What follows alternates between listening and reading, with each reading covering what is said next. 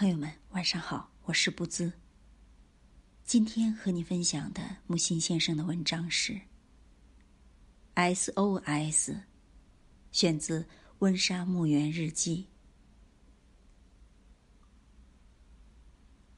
门都打开，人都拥到走道里。船长室的播音。营救的飞机已起航，两艘巡弋的炮舰正转向，全速赶来。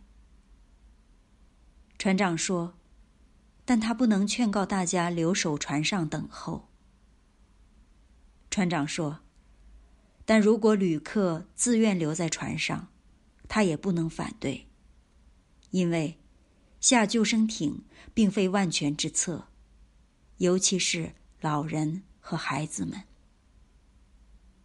按此刻船体下沉速度，排水系统抢修有希望。决定下艇的旅客只准随带法律凭证、财产票据、贵重饰品。生命高于一切，身外之物必须放弃。镇静，尽快收拾，尽快出舱，一律上甲板列队。切勿镇静，务必听从安排。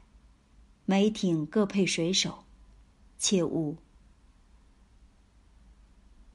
刹那间，他自省从事外科手术的积习之深，小箱整纳得如此井然妥帖，便像缝合胸腔那样扯起拉链，沁上搭扣。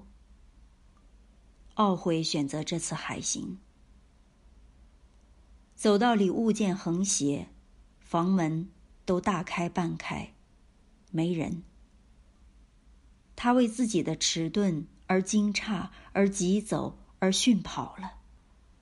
转角铁梯，一只提包掉落，一个女人也将下跌。抢步拖住他，使之坐在梯机上。不及看清面目，已从其手捧彭妇的佝偻呻吟，盼至孕妇临产。搀起，横抱，折入梯下的仓房，平置床上。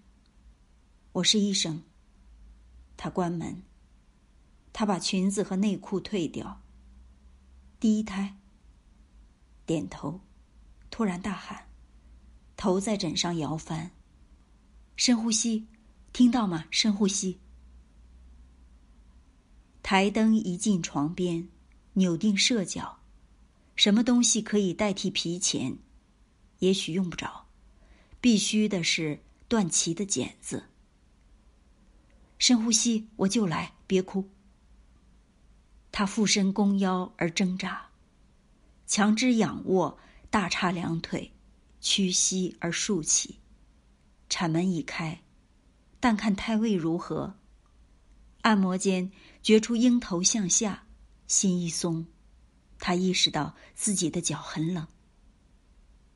他呼吸，有意志而无力气遵从命令，克制不住的要坐起来。背后塞枕，撕一袋褥单，把他上身绑定于床架，双掌推压腹部，羊水盛流。吸气，屏住。